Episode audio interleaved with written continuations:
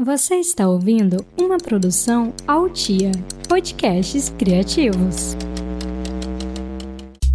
Publicitárias com A.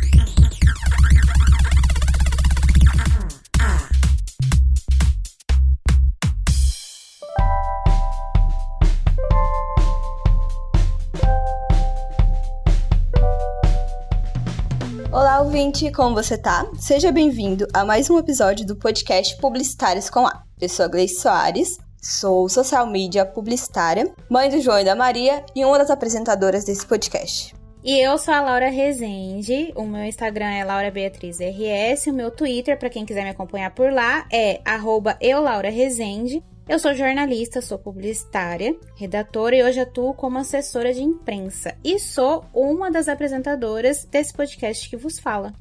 Está começando mais um quadro do nosso rolê. Mas antes de apresentar a nossa convidada, eu preciso lembrar vocês que nós estamos no PicPay. Para apoiar o nosso movimento, é só vocês procurarem por Publicitárias com A. É isso aí, procure a gente lá e apoie este podcast. Bom, vamos falar do nosso rolê? Para entender melhor os termos feministas, nós chamamos a Aline Rossi para falar um pouco sobre cada um deles. Aline, seja muito bem-vinda ao Publicitárias com A. Oi, gente, tudo bem? Primeiro, mulheres, obrigada pelo convite. Uh, sempre bom estar com mulheres da área e poder falar de feminismo tudo junto, é muito bom. Eu sou a Aline Rossi, também sou mãe, sou cuiabana, mas hoje vivo em Portugal na verdade, já vivo aqui há cinco anos, ou um pouquinho mais. Aqui eu trabalho como especialista em SEO já também há cinco anos, ou seja, desde que eu cheguei eu tô nessa área. Antes disso, trabalhava com marketing de conteúdos. Para quem não tá muito a par do que é SEO, que é normal, SEO é a sigla para Search Engine Optimization, ou seja, otimização para motores de pesquisa. No fundo, assim, se eu for dar aquela descrição bem rápida para todo mundo pegar o que é, o que eu faço é otimizar os sites para eles aparecerem na primeira página do Google. Pronto, é isso. A par disso, também sou ativista feminista há muitos anos. E é isso. Adorei essa, essa explicação rápida do, do que você faz. Maravilhosa. Inclusive, foi entre os movimentos, né, de, de política que eu conheci a Aline, aqui em Cuiabá ainda. Acho que uns seis ou sete anos atrás, porque, nossa, acho que uns sete anos atrás, porque eu não tinha nem Maria Clara, e Maria já tem seis anos. E foi numa dessas manifestações políticas que eu vi a Aline, que na época eu lembrava, assim, quando eu vi ela, eu achei, falei, nossa, essa menina parece uma criança, assim, ela era, era só uma menininha pequenininha, assim, igual eu também. Isso que eu ia falar. É verdade. E ela já tava lá na frente, assim, falando, e eu ficava impressionada, falei, meu Deus, vou ser amiga dessa menina e procurei. Lembro que eu procurei ela no Facebook na mesma hora e adicionei. Ou seja, eu sou fã. E do neném dela, o neném dela é lindo. Eu conheci. É verdade, gente.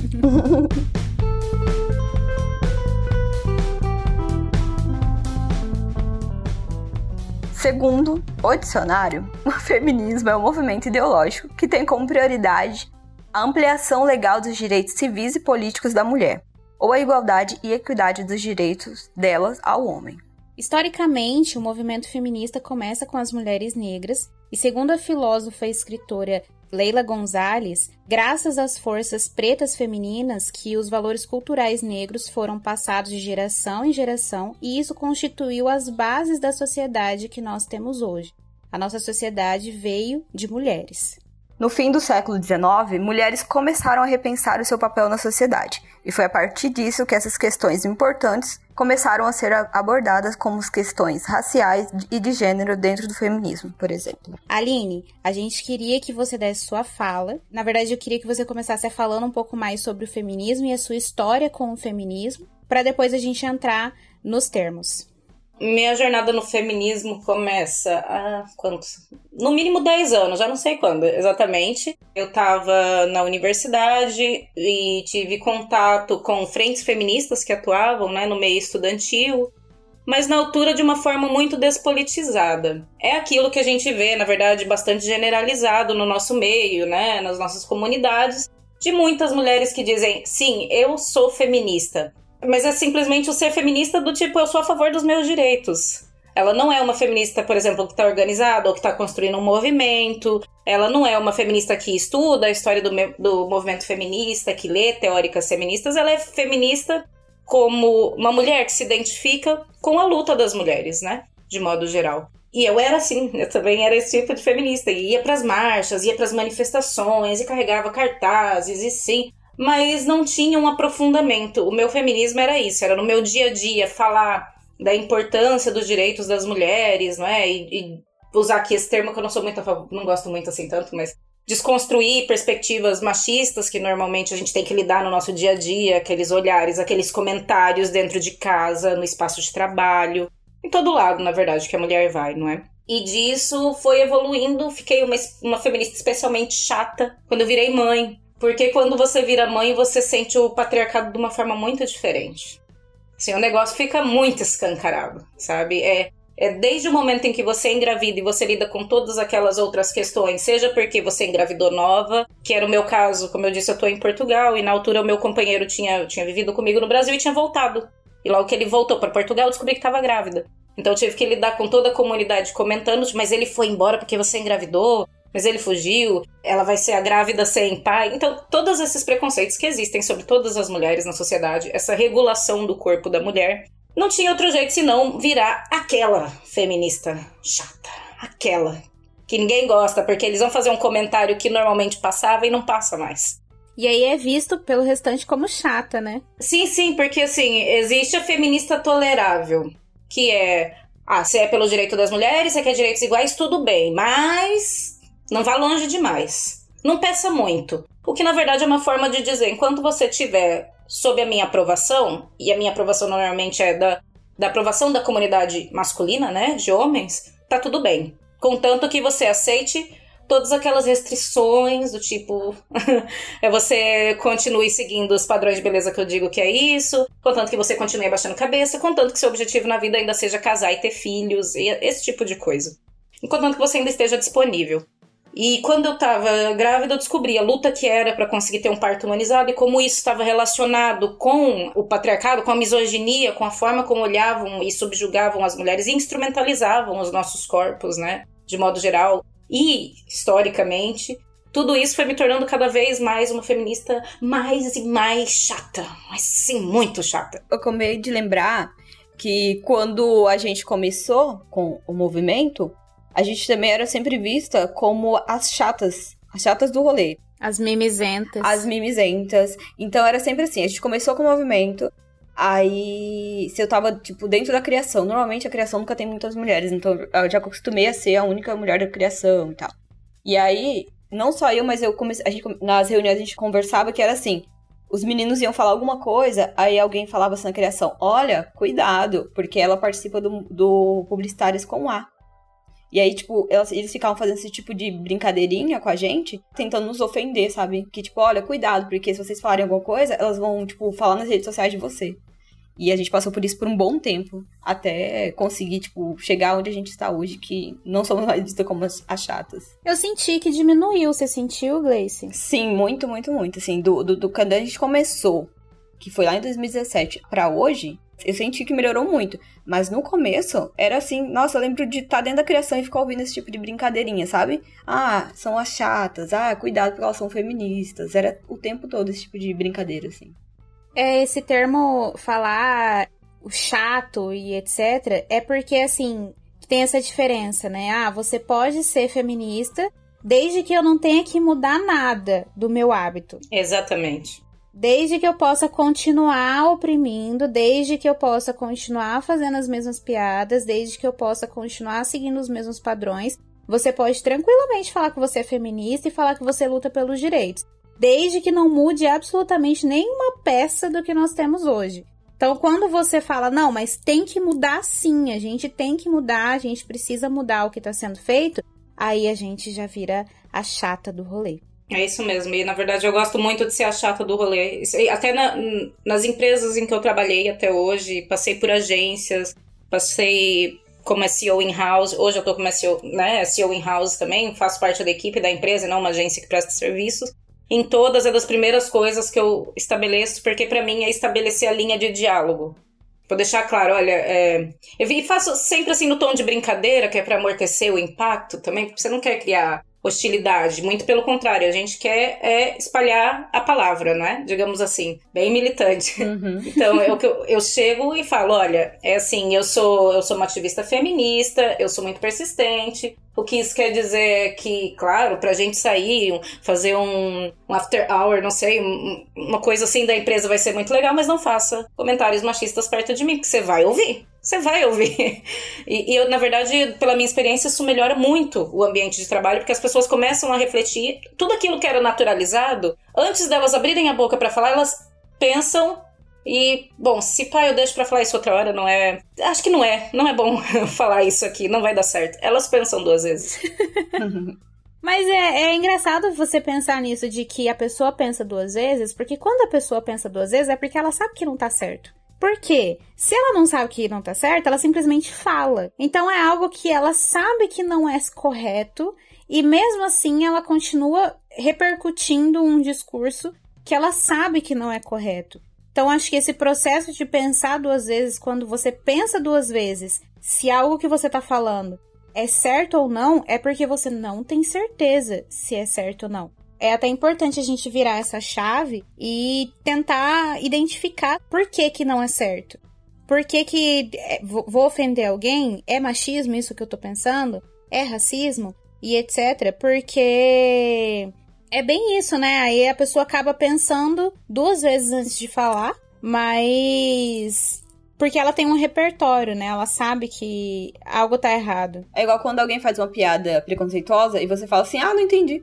Me explica aí". Aí ela começa a se desculpar. É, aí começa a se desculpar, tipo.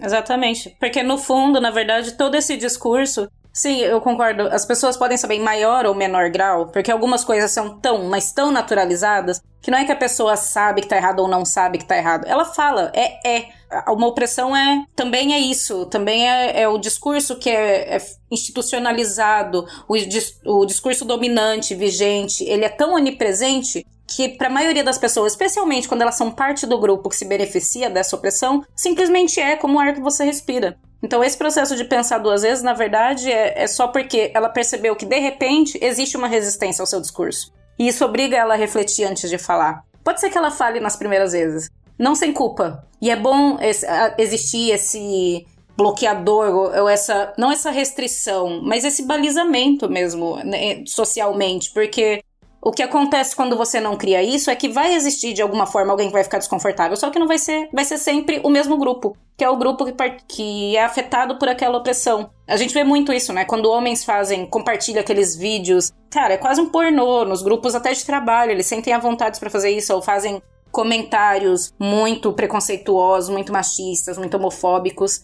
Eles estão à vontade para falar. Até quando alguém se levanta e contesta, essa pessoa normalmente é que é tida como a chata e que vai ser pedida pelo grupo para não causar mal-estar. Ai, não causa climão, olha aí, ficou chato. Mas na verdade é que se aquela pessoa não fala, o que vai acontecer é que vai existir alguém que vai estar tá em climão, que vai estar tá no mal-estar sempre. Mas não vai ser, não vão ser os outros, vai ser ela. O que a gente tá pedindo é, olha, ouve e cala a boca. E isso não pode passar. Não tem como. É verdade. E essas pequenas coisas que a gente vai conseguindo mudar Assim, eu, eu, vejo a diferença que, que faz, por exemplo, aqui no mercado, porque assim, voltando a quando a gente começou. Quando a gente começou, que nós éramos as chatas. Sempre que tinha divulgação de vaga, eles colocavam assim: contrata-se diretores de arte. Contrata-se diretor de arte, contrata-se redator, não sei o quê. Até que um dia a gente contestou o porquê que eles não colocavam entre parênteses o A, porque não existe só diretores de arte, existe diretores de arte. E aí isso deu uma briga, assim, numa, nas agências de publicidade. Inclusive, teve uma agência que mudou e fez piada na internet sobre nós, sobre o fato da gente ter contestado isso.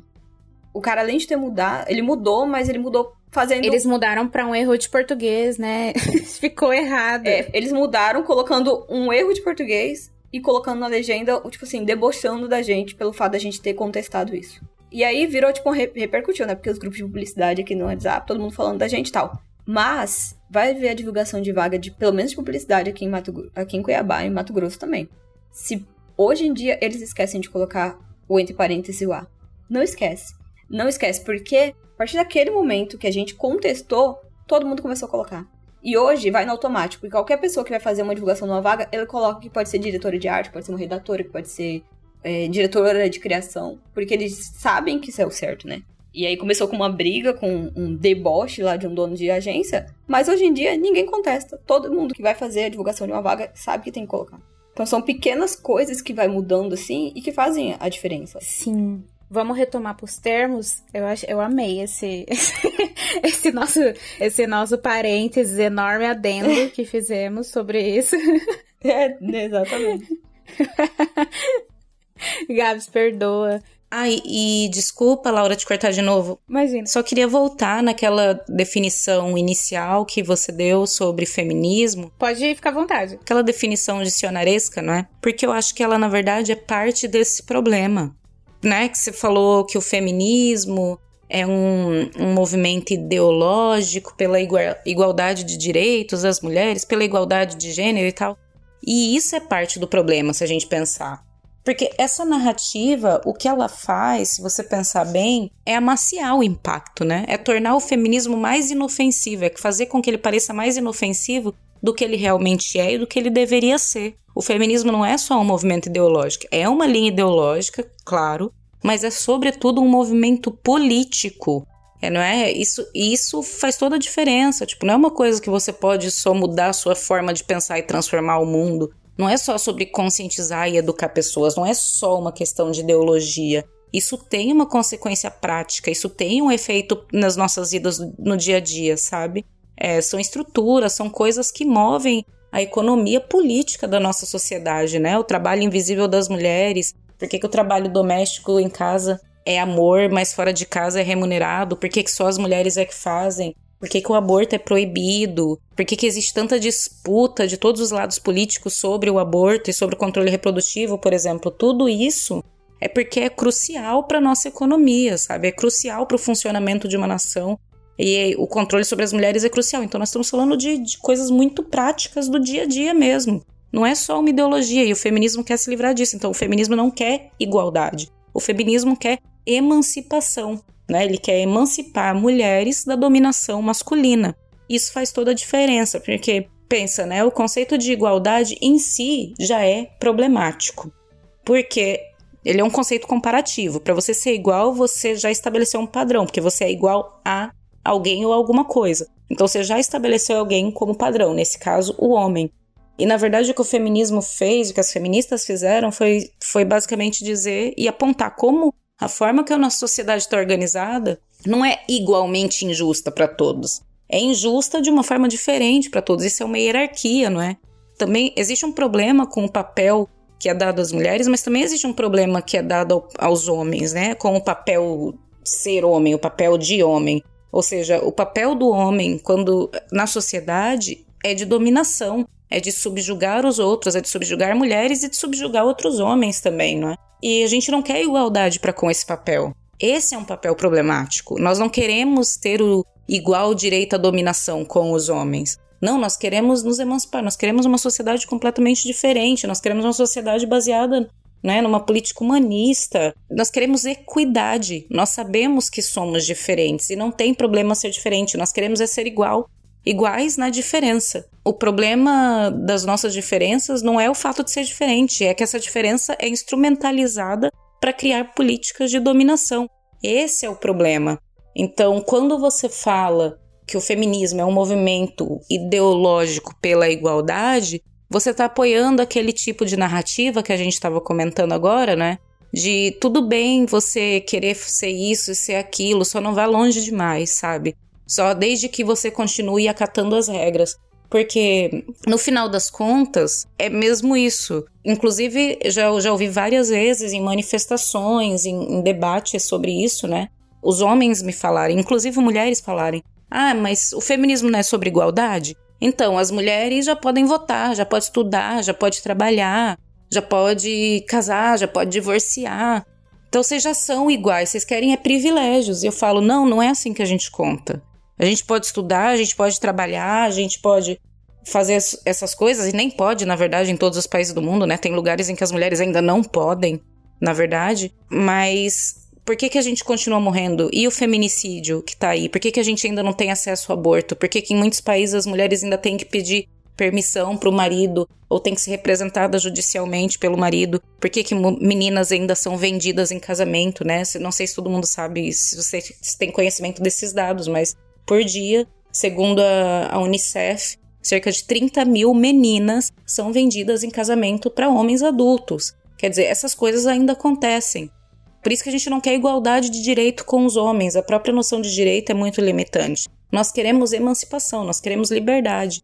Tem uma feminista que eu gosto muito, é uma feminista judia, negra, inclusive, e lésbica norte-americana, chama Linda Belos, e ela diz: mulheres que querem ser iguais aos homens carecem de ambição. E é mesmo isso, a gente carece de ambição. Se você almeja a igualdade dentro de um sistema que é desigual e que é feito para ser desigual e que é feito para manter a desigualdade, isso é uma falta de ambição tremenda.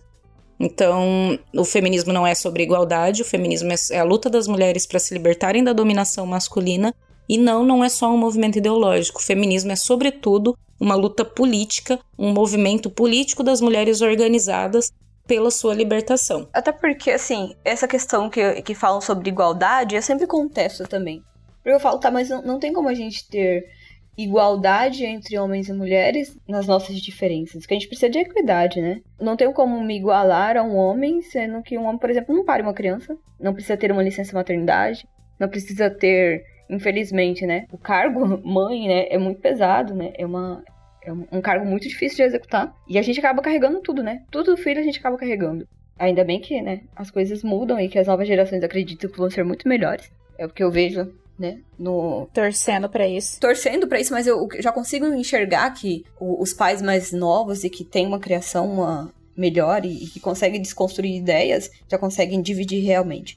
Mas ainda está muito longe do ideal. Então, assim, não, não tem como a gente ter, falar, ah, eu, eu preciso de ter direitos iguais. Como, como que a gente vai ter direitos iguais entre homens e mulheres? É uma coisa impossível, sabe?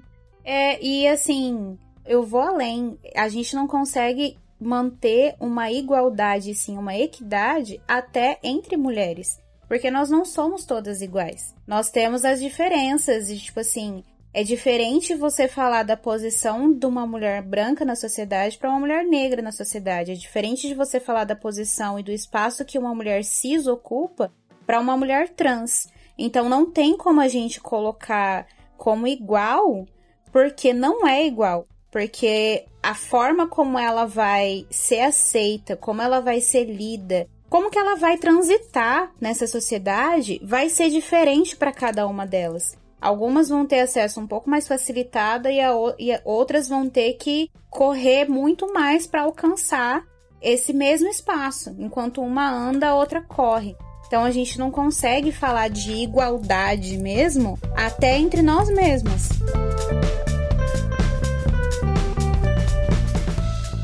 E aí a gente pode entrar mais nos outros termos. Aline, qual outro termo você acha que é lido pela sociedade de uma forma diferente da que o feminismo coloca?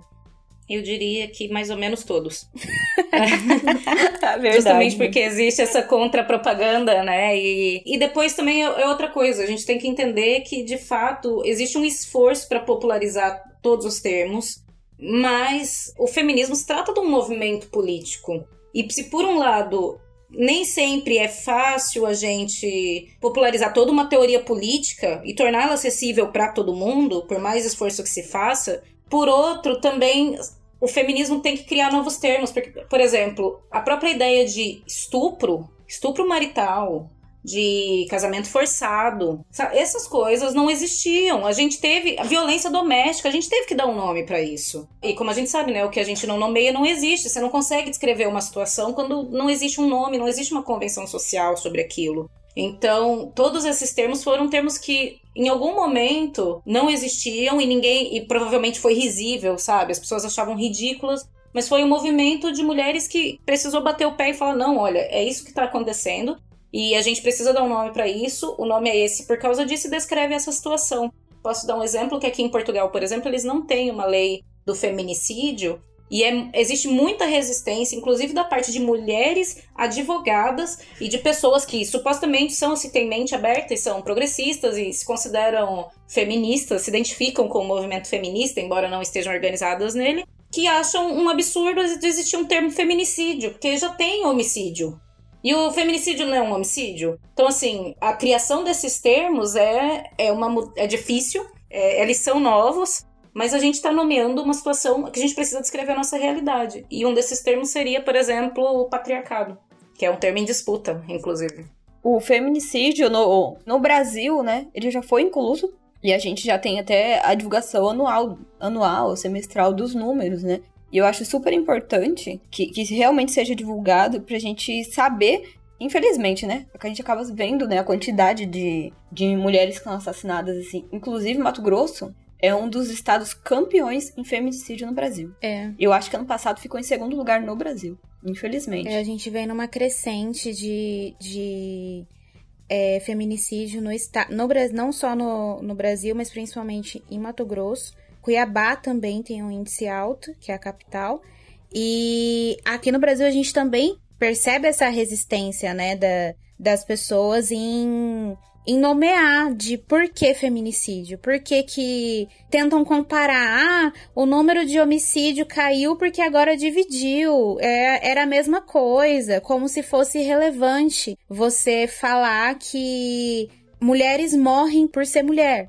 As mulheres morrem porque elas são mulheres. E aí você separar essa categoria e falar, não, gente, a gente não pode colocar isso só como homicídio, a gente precisa colocar como feminicídio porque é isso que tá acontecendo.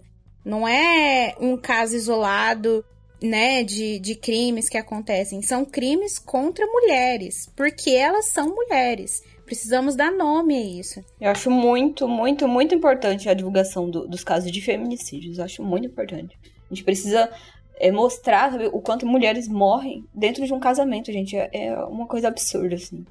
Agora que você falou disso, Gleice, eu acho importante porque isso é um dos exemplos é, de termos que o movimento feminista trouxe. A ideia de, de estupro, só de estupro não foi suficiente. A gente teve que criar uma coisa tão ridícula como estupro marital. É, é ridículo, que é estupro na mesma. Mas justamente porque historicamente as leis davam o sexo como um direito do homem e um dever da mulher no casamento. Sexo é algo que a mulher devia ao seu marido. Ou seja, o casamento era um contrato em que o homem, por extensão, por lógica nessa argumentação, tinha posse sobre o corpo da mulher. É dele, ele faz o que ele quiser. Se ele, inclusive a violência doméstica, mesmo problema.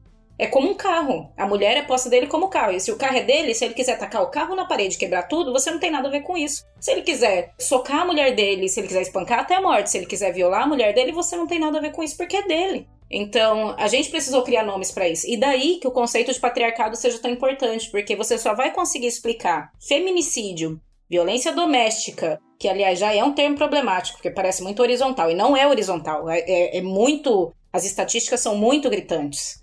Mesmo os homens que sofrem violência doméstica geralmente sofrem na mão de outros homens. E maioritariamente as vítimas são mulheres. Estupro marital, estupro de modo geral. Para fundamentar isso, a gente precisa mostrar como os homens não só possuem uma posição dominante na sociedade, e é uma coisa que é completamente política, não é biológica, não é natural, é política, foi construída historicamente com leis desiguais, foi assegurada desde de tempo no Brasil, no caso desde o tempo da colonização, mas claro que patriarcado e dominação masculina já existia antes da colonização. E a gente precisa mostrar esse sistema, e aqui uso a palavra sistema mesmo no conceito de, de ciências sociais e políticas, né, como um, uma rede complexa que tem muitos atores, muitas instituições, muitos, muitos níveis envolvidos, para mostrar como é que a gente chegou nesse estado, como é que a gente chegou nesse ponto em que até a lei assegurava o seu direito de bater, de estuprar ou de matar uma mulher se fosse, por exemplo, defesa da sua honra. Como é que a honra masculina, seja algo que se for um conceito tão abstrato,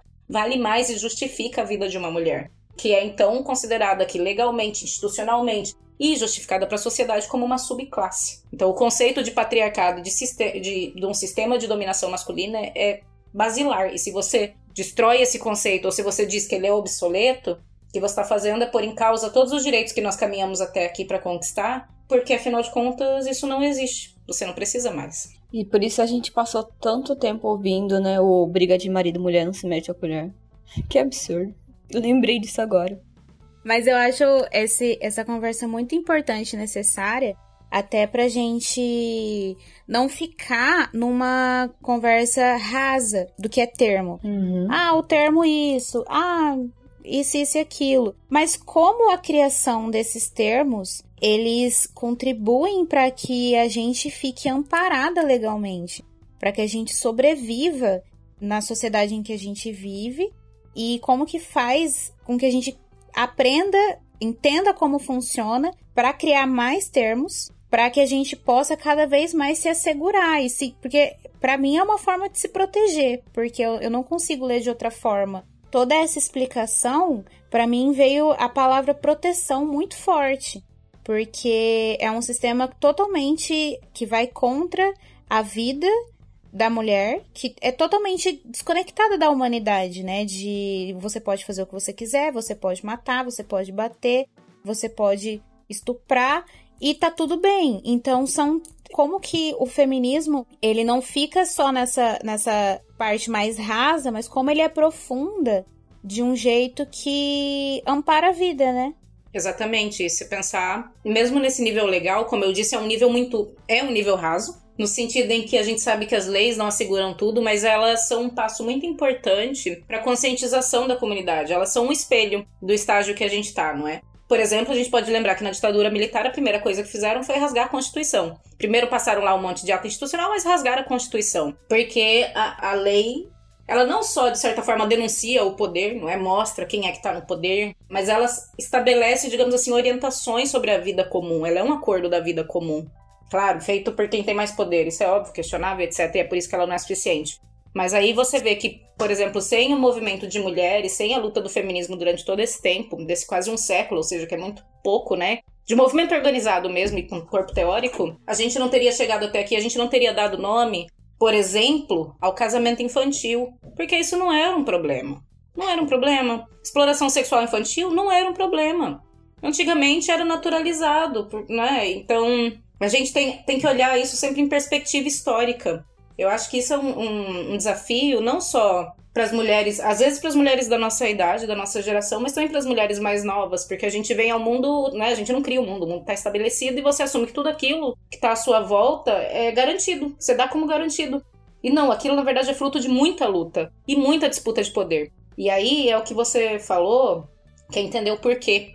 Por que, que a gente está em luta para mudar isso? E que grupos são esses que não quer que a gente mude isso e por que, que eles não querem? Né? De que forma isso assegura o privilégio de determinados grupos? De que forma isso sustenta a nossa economia? Porque no fundo é isso. A profunda desigualdade da mulher sustenta a economia e a política da sociedade desigual. Nossa, muito verdade. Menina, fica até arrepiada. Eu fico rindo de nervoso. Vai me, dando, vai me subindo uma raiva aqui. Vou até acender o um incêndio. Opa, um incenso. Um incêndio. um incenso, um incenso. Ai, que horror. E como que você vê a evolução de, como a gente falou, de equidade? Como que você vê essa evolução de inclusão para que a gente tenha uma equidade dentro do feminismo? Eu até hoje, minha, minha resposta vai ser meio desanimadora, tá? Mas eu até hoje não tenho certeza se isso é possível não de uma forma derrotista, mas pelo que nós dissemos de somos todas diferentes, né? Não temos igualdade nem entre nós. Então eu, eu não vejo nenhum movimento como um movimento inclusivo. Na verdade, é o contrário. Todo movimento que luta pela emancipação de um grupo é necessariamente um movimento exclusivo. Ele tem que excluir o seu grupo opressor no mínimo para conseguir se organizar para organizar sobre os seus interesses. Isso não é ruim. O problema não é ser um movimento exclusivo. O problema é se ele não consegue criar ponte com outros movimentos, porque nós, isoladamente na sociedade, não conseguimos fazer a diferença. Essa história de uma andorinha só não faz verão é muito verdade. Não, não, não cai em papo de coach de você quer, você consegue, muda sua cabeça e muda o mundo. Não é assim que funciona. A gente tá falando de estruturas, de instituições, de grupos. E no último, a gente tá falando de geopolítica internacional, porque os, os estados, com as suas diferentes leis, se relacionam entre si. Não, a gente não tá isolado no mundo. Então, eu vejo, por exemplo, na história do feminismo, por exemplo, se pensar hoje que a gente olha para o Brasil, sei lá, para os Estados Unidos, para qualquer lugar do mundo, você tem vários grupinhos feministas, né? Você tem grupos coletivos, tá aqui, tá ali. E mais uma vez, isso é uma das coisas que a gente dá por garantido, como se as mulheres sempre se organizaram assim. E não foi. Não foi assim. A verdade é que as mulheres sempre tiveram em todas as frentes. A verdade é que o feminismo não começou no século XIX. Porque essa narrativa também do ah, o feminismo começa aqui na primeira onda é, junto com o movimento pela abolição. Parece que até então, dois mil anos, mais de dois mil anos de sociedade. Bom, na verdade, estou pensando só depois do Marco Zero, ou aí depois de Cristo, para quem for cristão. E na verdade, não, a gente está falando de milhares de anos de sociedade em que a gente sabe que a dominação sobre as mulheres é muito mais antiga que isso, né? Os sociólogos, os cientistas políticos apontam, por exemplo, a, a troca de mulheres ou a venda de mulheres, o comércio de mulheres como um momento importantíssimo para o desenvolvimento das sociedades. Do, do, nosso mercado. Então, é isso para você falar isso, você tem que ignorar mulheres como pessoas. Então, nós estamos falando de milhares e milhares de anos. E é como se as mulheres tivessem sido vítimas passivas todo esse tempo e de repente Opa, acordei, atenção, já é século XIX, vou fazer alguma coisa. Não é assim que funciona.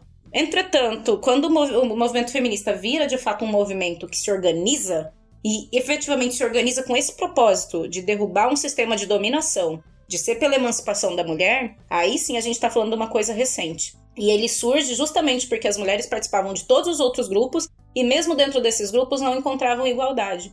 E aí a gente vê também, por exemplo, a separação do, do feminismo das mulheres negras.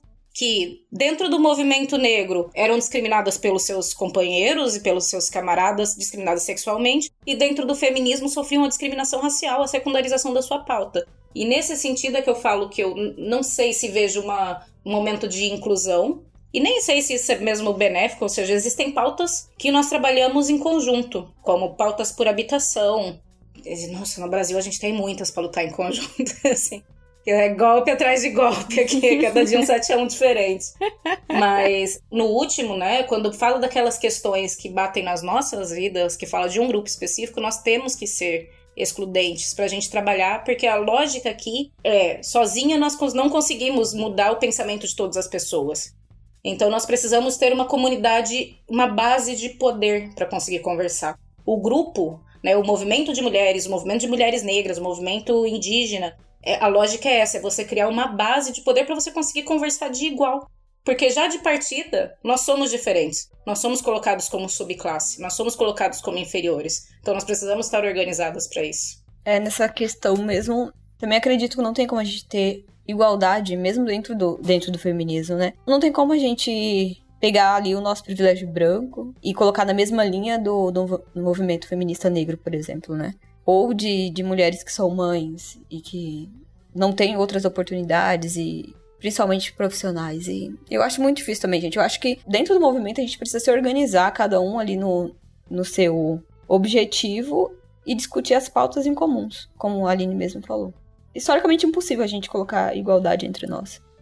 É, e eu trouxe essa questão justamente porque é algo que o movimento Publicitárias com A tenta fazer, né? Uhum. A gente tenta, como a gente tem um grupo muito grande de todas as diferenças, a gente sempre tenta trazer pelo menos a voz de cada uma aqui.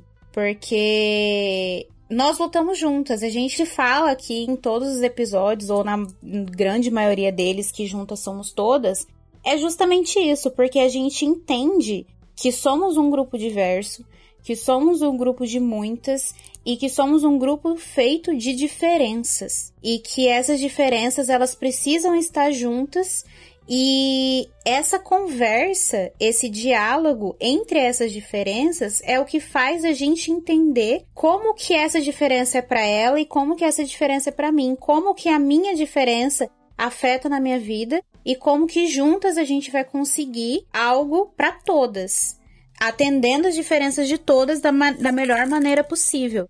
É exatamente isso, é, é se arquitetar para poder atender a todas, né? E entender, e não tipo assim, ah, eu não vou participar desse grupo porque eu sou negra e eu acho que o feminismo é raso, porque o feminismo branco não abraça as pautas. Tá, então aonde estão as meninas negras que querem é, mudar essa realidade para que a gente possa se juntar com todas, seja branca, seja indígena e etc. E eu acho que o Publicitárias com A, eu não, eu não, não vou ser presunçosa em dizer que ele cumpre o seu papel, mas que a gente é o nosso objetivo, é o que a gente tenta é, entender essas diferenças e estarmos juntas, né, para um bem, para o bem de todas. Isso é super importante, né? Porque, na verdade, se a gente pensar como é que a gente chegou aqui, ao ponto de, de termos tantas, tantos níveis de hierarquias na nossa sociedade, é justamente porque as nossas diferenças foram é, instrumentalizadas e usadas como armas contra nós para nos segregar. Então não adianta agora a gente simplesmente passar um rolo compressor por cima e falar somos todos iguais, acabou a diferença, porque isso na verdade é se fazer de cego para a situação. O problema não é a diferença, a diferença na verdade é a riqueza, né? É, o problema é quando a gente instrumentaliza e quando a gente usa a diferença para segregar. Então, efetivamente, é, é, concordo 100% contigo. É tentar é, contribuir, juntar as diferenças, unir as diferenças e não, não sei, fingir que elas não existem. Teve uma discussão até que a gente falou esses dias no grupo, Gleice, não sei se você lembra, que a gente falou da. Surgiu a pauta falando da. Ai, como que é o nome dela? Chimamanda? Chimamanda fez um comentário numa entrevista falando sobre mulheres trans. E aí várias pessoas falaram que ela era trans, que ela foi transfóbica. Eu acompanhei esse episódio também, na verdade achei, eu achei ele de uma misoginia gritante no sentido em que o que deixa muito claro para mim quando acontece esse tipo de situação é, isso também tem muito a ver com o momento da internet que a gente tem, não é? De, tem a ver com as redes sociais, tem a ver com a projeção, com o diálogo que se estabelece nas redes sociais.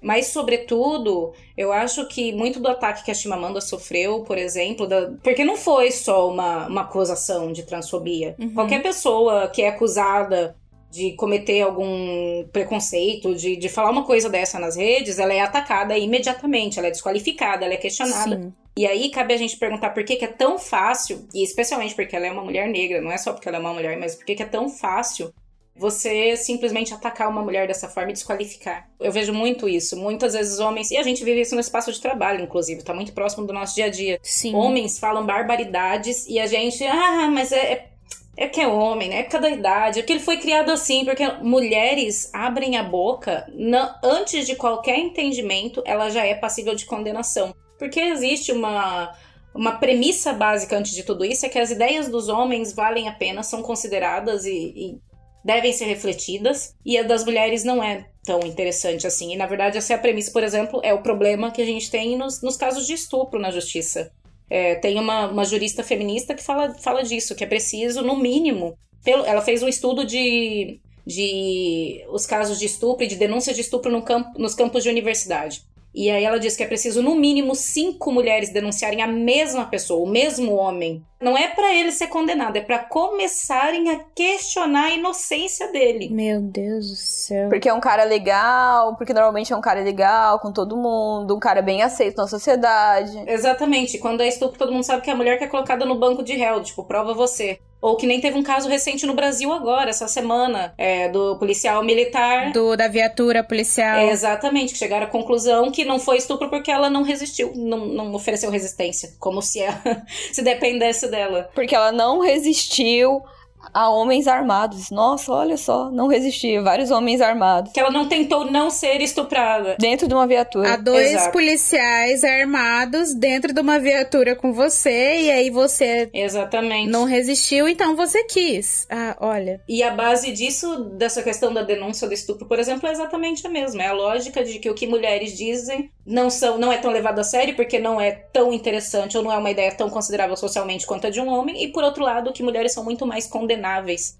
toda vez que elas abrem a boca. O que também é uma forma, uma ferramenta política de silenciamento, né? Bom, eu ficaria aqui conversando duas horas tranquilamente, sem problema nenhum. Ah, é porque, né, gente, também ficaria mais umas duas horas aqui, é muita coisa para falar. Aline, eu queria agradecer a sua disponibilidade, a sua fala. Queria que você deixasse suas redes sociais e suas considerações finais, por favor. Ai, gente, na verdade eu não gosto muito de redes sociais. não tem problema. Tô cansada de redes sociais na pandemia. Sem problema nenhum. Divulga LinkedIn, que é pra contratar. Se vocês quiserem me ouvir falando de SEO, me procurem no LinkedIn, que é a Aline Rossi. É lá que eu tô e eu não tenho mais paciência para redes sociais, perdão. Primeiro, obrigada pelo convite. Adoro. Também podia ficar aqui uma semana conversando com vocês sobre feminismo e a gente não ia esgotar os assuntos. Nunca. Não mesmo. Não, e a gente não passou nem perto, nem. está aqui no, lá em cima, no comecinho. Toda vez que quiserem, falar, tô super à disposição. Espero que todo mundo tenha muitas dúvidas, porque é assim. Se a gente não falar as dúvidas que tem, até aquelas que parecem estúpidas ou bobas ou óbvias, é, a gente não conhece se a gente não aprende e a gente não vai pra frente. É isso mesmo. Muito obrigado, Aline. Muito obrigada. Eu ter uma enrolada assim na Aline, porque eu tava na correria, a Aline tá em Portugal, então assim, que horas são aí, Aline, agora? São 10 e meia. Meu Deus. Sábado, 10 e meia da noite. Olha só. É muita disposição. Boa tarde, Brasil. Boa noite, Portugal. Ah, é verdade. Boa tarde, Brasil. Boa noite, Portugal. Sempre quis falar isso, mas quero estar do outro lado. Mas enfim, gente, é isso. Então é isso. Temos um episódio. Muito obrigada, Aline. Obrigada, gente.